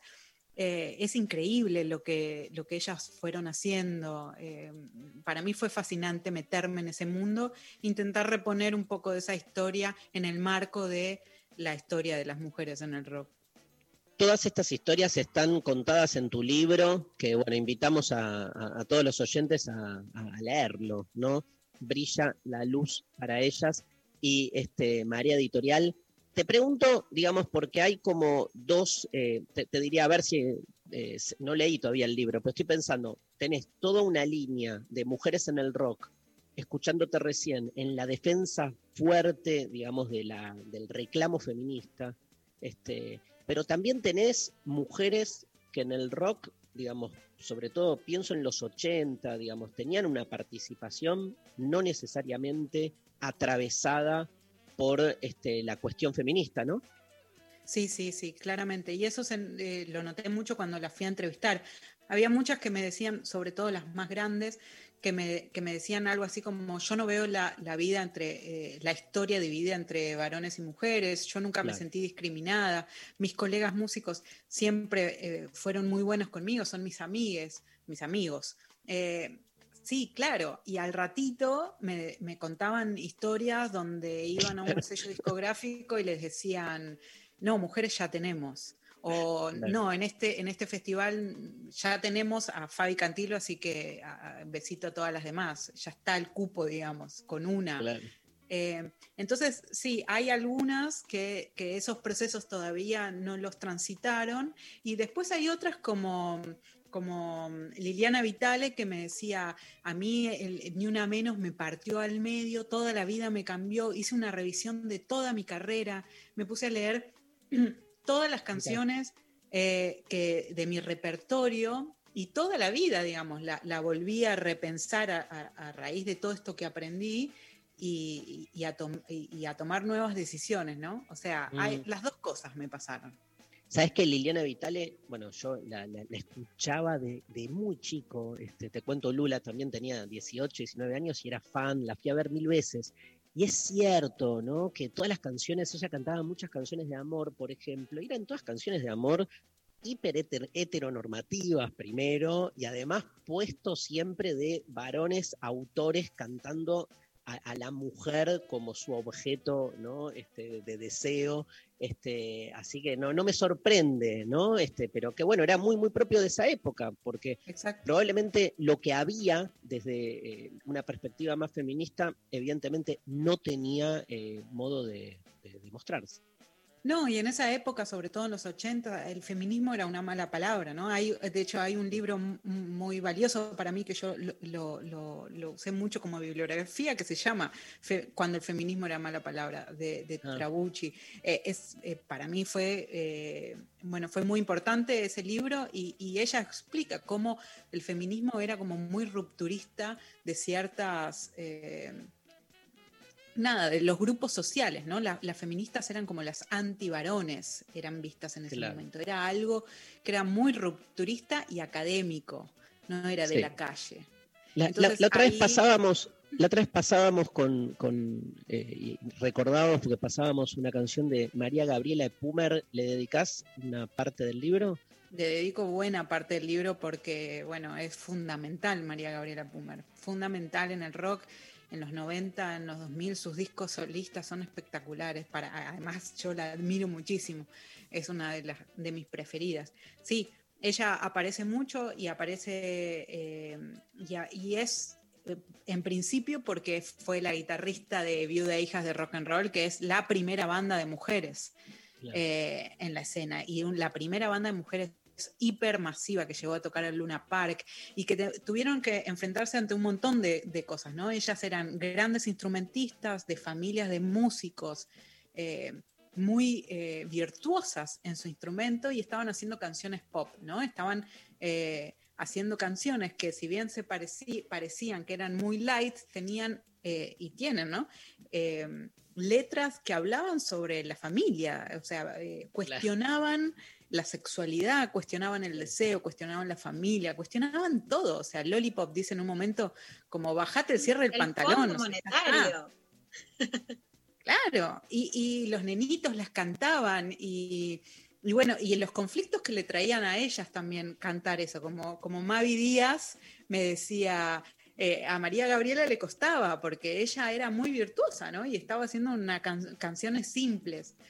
Bueno, y después ella siguió, ¿no? Su, su carrera haciendo su música personal y también como sien- siendo guitarrista de Charlie García, que Charlie García le dio un espacio muy importante para que ella llegara a un público más grande, ¿no?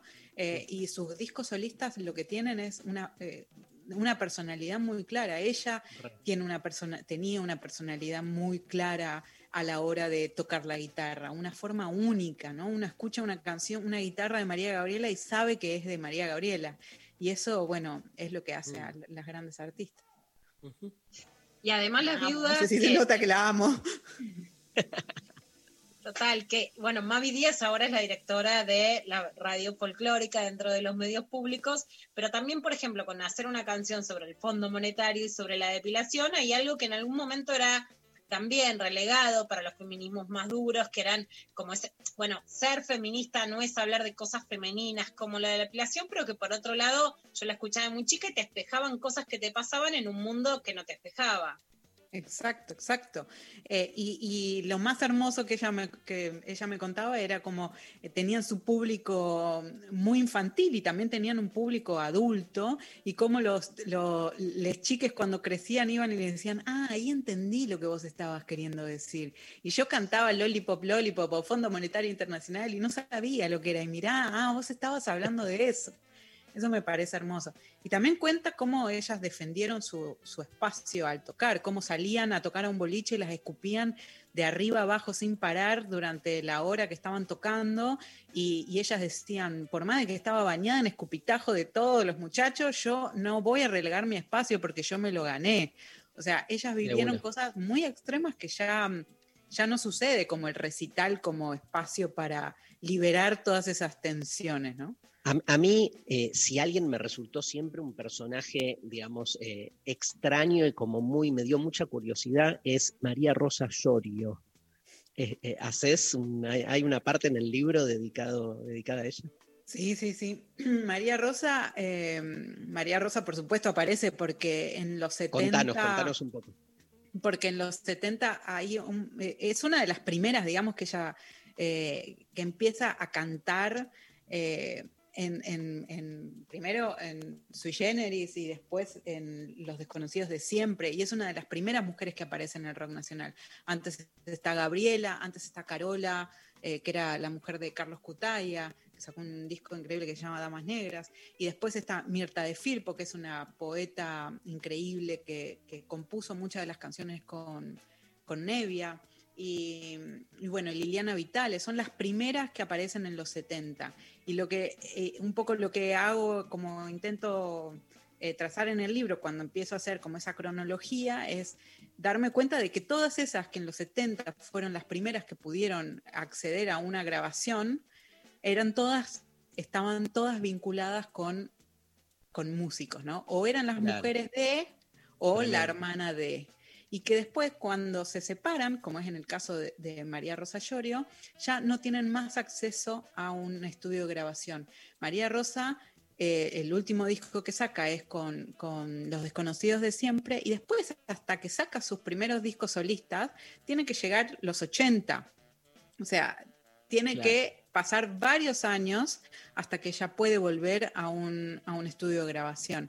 Y eso también es, eh, bueno, para mí fue muy interesante. Cuando empecé a, a, poner en la línea de tiempo, tenía en la pared un, un afiche grande, iba poniendo como en la línea de tiempo y darme cuenta de eso, que en los 70 eran todas... Eh, Pero es lo de, lo de María Rosa está directamente ligado, o sea, se separa, ella era la pareja de Charlie, ¿no? Exacto, era la pareja de Charlie, sí. La mamá de, de su hijo. Claro, y después tiene un tiempo ahí donde no, no accede, o sea, no a, a, ninguna discográfica. Exacto, exacto. Y eso es algo que les pasa a casi todas, en realidad.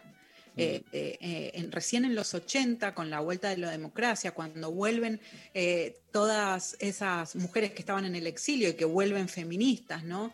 Y que, y que hay una explosión de liberación y aparece el Café Einstein y aparecen como estos lugares muy importantes para la cultura, recién ahí hay una explosión muy grande, las mujeres pueden acceder a tocar, acceder a, a, estudios de grabaciones, forman grupos mixtos, forman grupos de chicas, ahí es como en los 80 explota, pero en los 70 las únicas, las únicas que podían era a través de, de, de estos varones que ya estaban como muy metidos en el rock hay un personaje que también es emblemático, a mí me, también me, encanta, que es Andrea Álvarez, ¿no? baterista de Ataque 77, la canción que, que, la tuve de cortina mucho tiempo en un programa de radio que hice en Radio de las Madres, que es esa belleza, que ella más allá de que también, como con todas, porque de eso se trata, podemos estar de acuerdo o no con algunas de sus opiniones, digo en Twitter, etcétera, también, por un lado, ocupa un lugar que no era tradicional, el de la música, el de una banda más hardcore,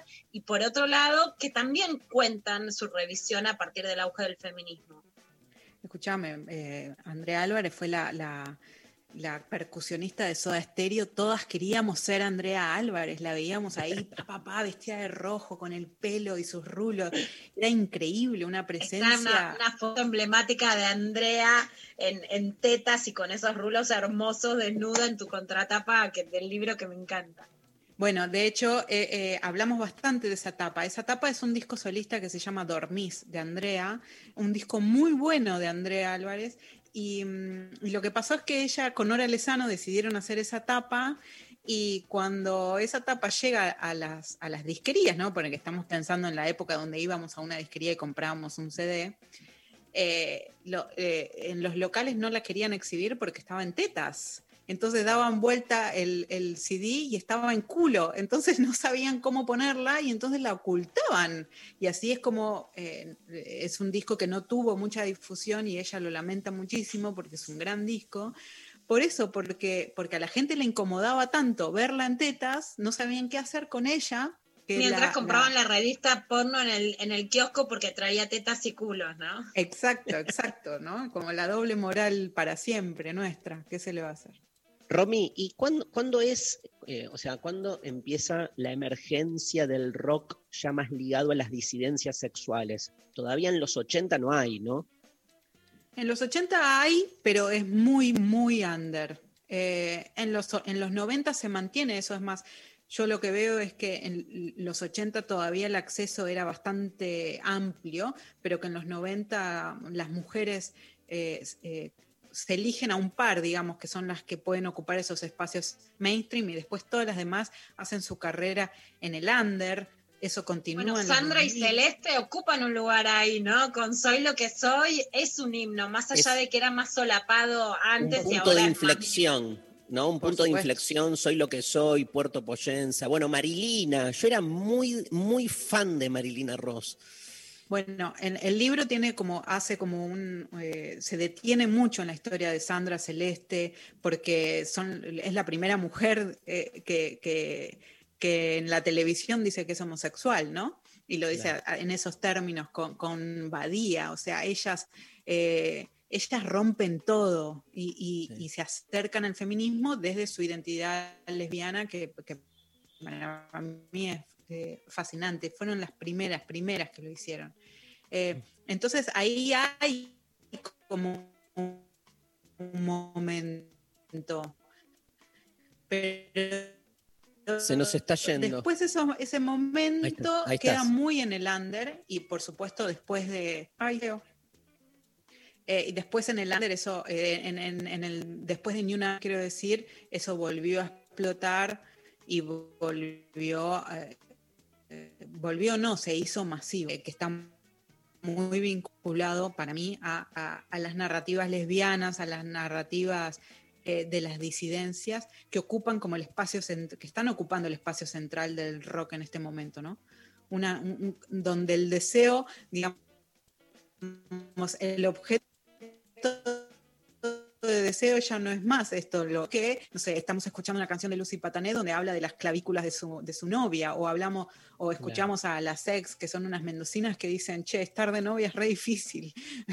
o, o escuchamos Claro. a Marilina Bertoldi, ¿no? Que sube, gana el Gardel de Oro y sube al escenario y dice, soy la primera mujer en el rock que lo gana, la segunda en la historia, y no lo gana una mujer, esta vez lo gana una lesbiana. O sea, Claro. Fuerte. Hermoso. Sí, y marcando sobre todo, divino. Che, bueno, divino, con muchas ganas de leer este tu libro y este de escucharlas mañana. Entonces, 18 horas en eh, la página de YouTube de Editorial Exacto. Marea. ¿sí? Ahí estamos nosotros haciendo circular por las redes bien las direcciones este, para poder seguirte mañana. Gracias, Romy, gracias a ustedes, les mando un beso grande. Romina Sanelato, este, para presentarnos su último libro. Y nos vamos con eh, Ainda Dúo, ¿sí? A la pausa, Mare Magnum en Lo Intempestivo. Estoy a un paso de entender que se va a terminar, pero me gusta tanto estar con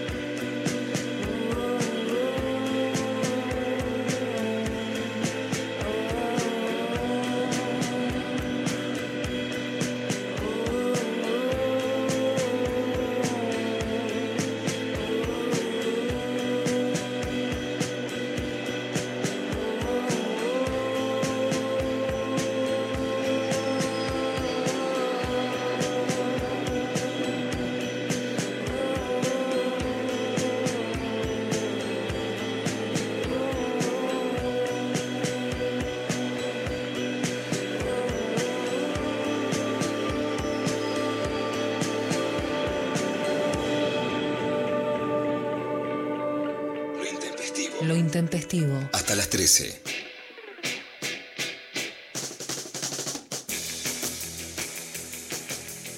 Em, estamos, ¿no? Este, estamos. Ahí, ahí- ahí- ahora ahora ahí, ahí te reenvío un audio, Lula. Escu- eh, pasame un audio de oyentes.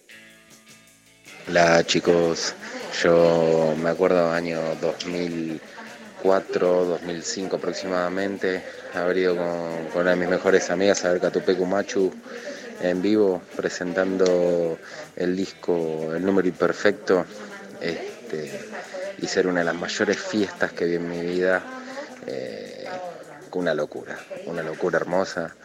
Este, son, son las mejores cosas los recitales en este país. Esperemos que se termine pronto todo esto y que, que vuelvan los recitales, así podemos volver a todos a hacer poco y disfrutar de un buen momento con, con amigos y con buena música. Muchas gracias.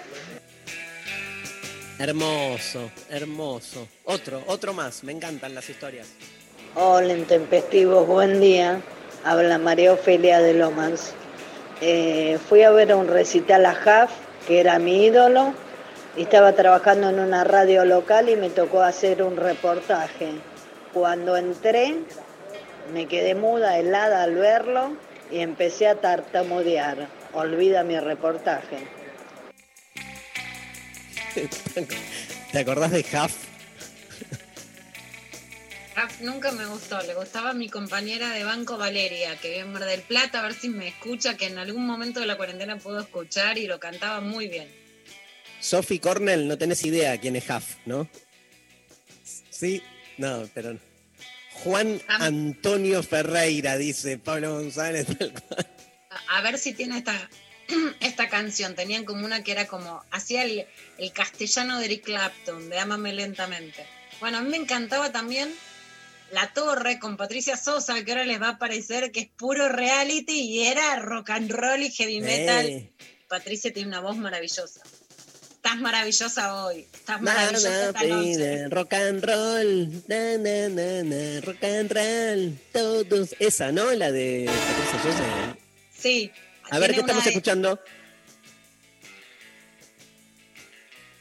La de Amor de la Torre me encantaba, la suavecita. Viste que el rock pesado tenía una de amor lenta, tenía una, una lenta, que esa me encantaba. ¿Qué, Huff? A mí la, la lenta de Huff no me gustaba, la verdad es que no me gustaba, pero la de la Torre sí. ¿Cuál era la lenta de la torre? Una de amor hermosa. A ver si. Ah, bueno, ahora no se puede, pero. La lenta de la torre era como una de sexo.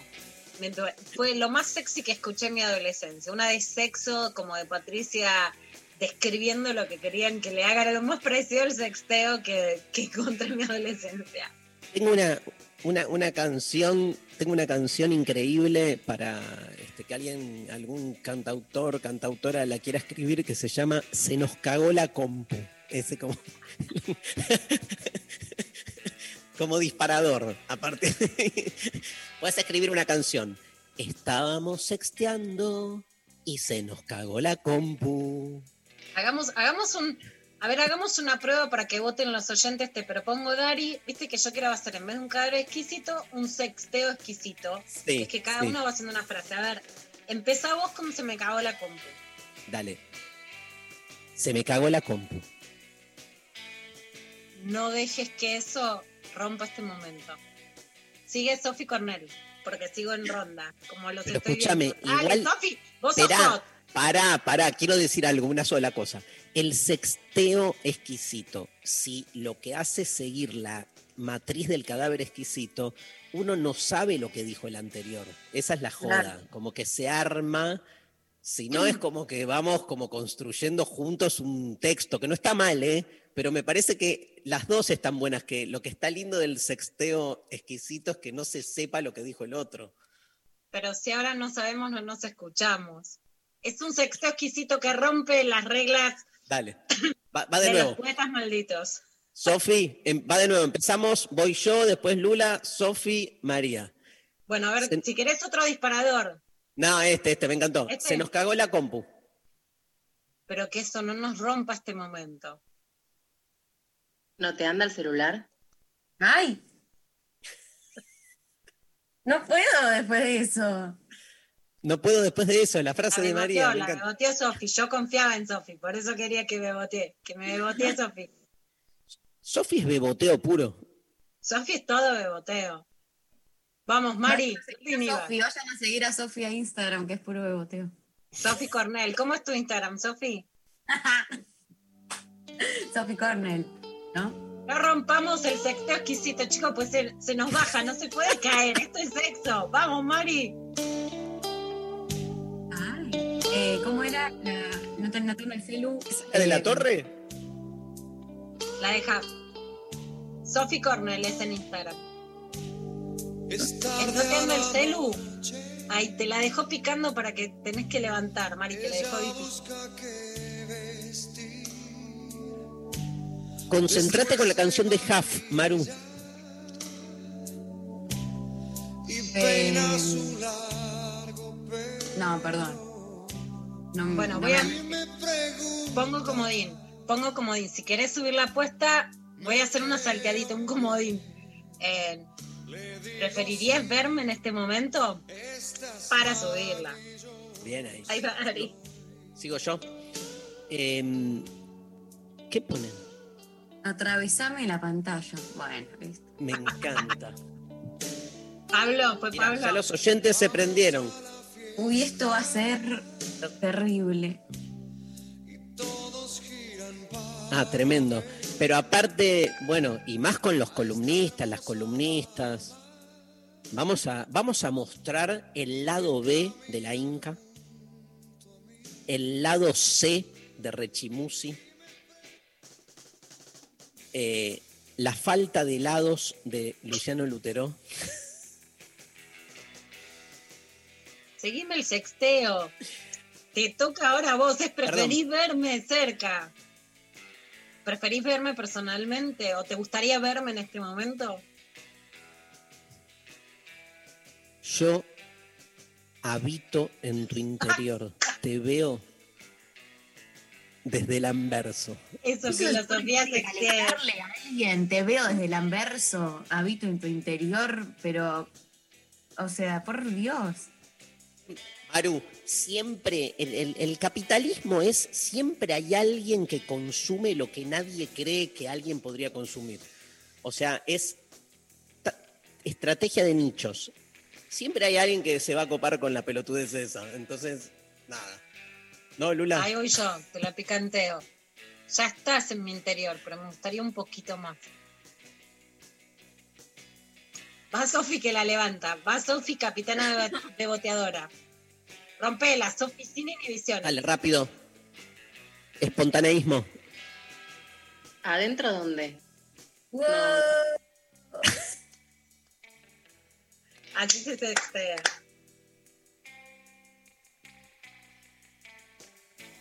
Aden- el adentro es el afuera y el afuera es el adentro.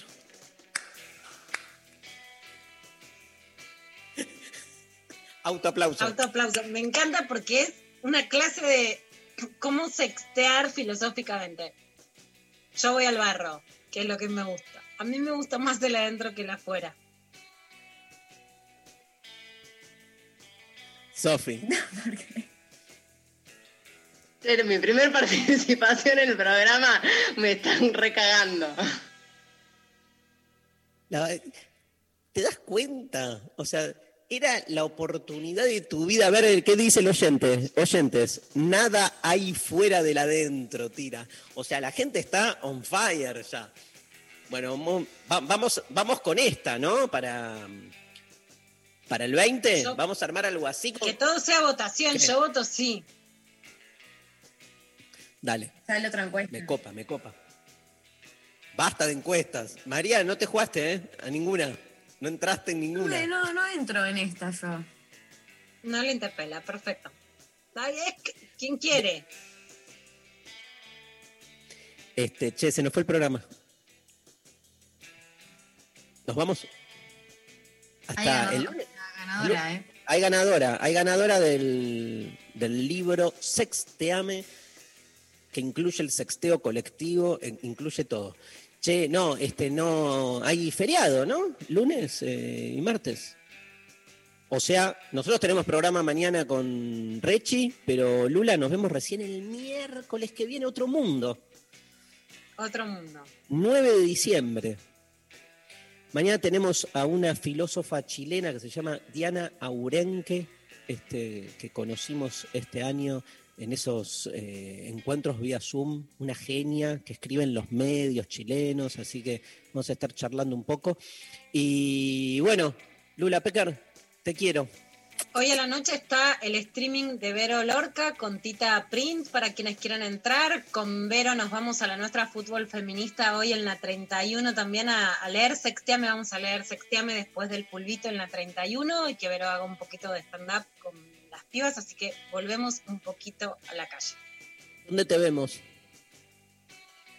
Pueden ver en el streaming y si no, pasaremos después algunas historias y, y videitos ahí de lo que vamos a hacer en la 31. Perfecto. María, ¿nos contás quién ganó? Gana Marta Clara, que nos mandó Hola Intempestivos, los quiero. Mi recuerdo de recital fue uno en Tilcara, hermoso, escenario, ceros, cielo, estrellas, etcétera. Era de Babasónicos. Yo hacía poco me había peleado con un novio. Él estaba con la nueva y yo con amigos. En un momento, un amigo me sube a los hombros y cantaba a lo loco mientras lloraba mares. Hermoso. Bueno, tenemos ganadora, nos vamos. Lula Pecker, un beso. María Stanriver, Sophie Cornell, Nazarena Taliche hoy en la operación técnica. Pablo González, Lali Rombolá. Nos vemos mañana. Esto es Lo Intempestivo por la Nacional Rock. Nos vamos escuchando a la Sonora Dinamita con Andrés Calamaro, Mil Horas, un clásico este, para cerrar Lo Intempestivo de hoy. Nos vemos.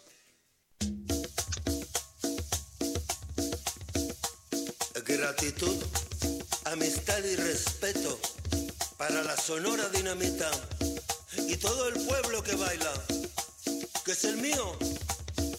Ujú. Dígame.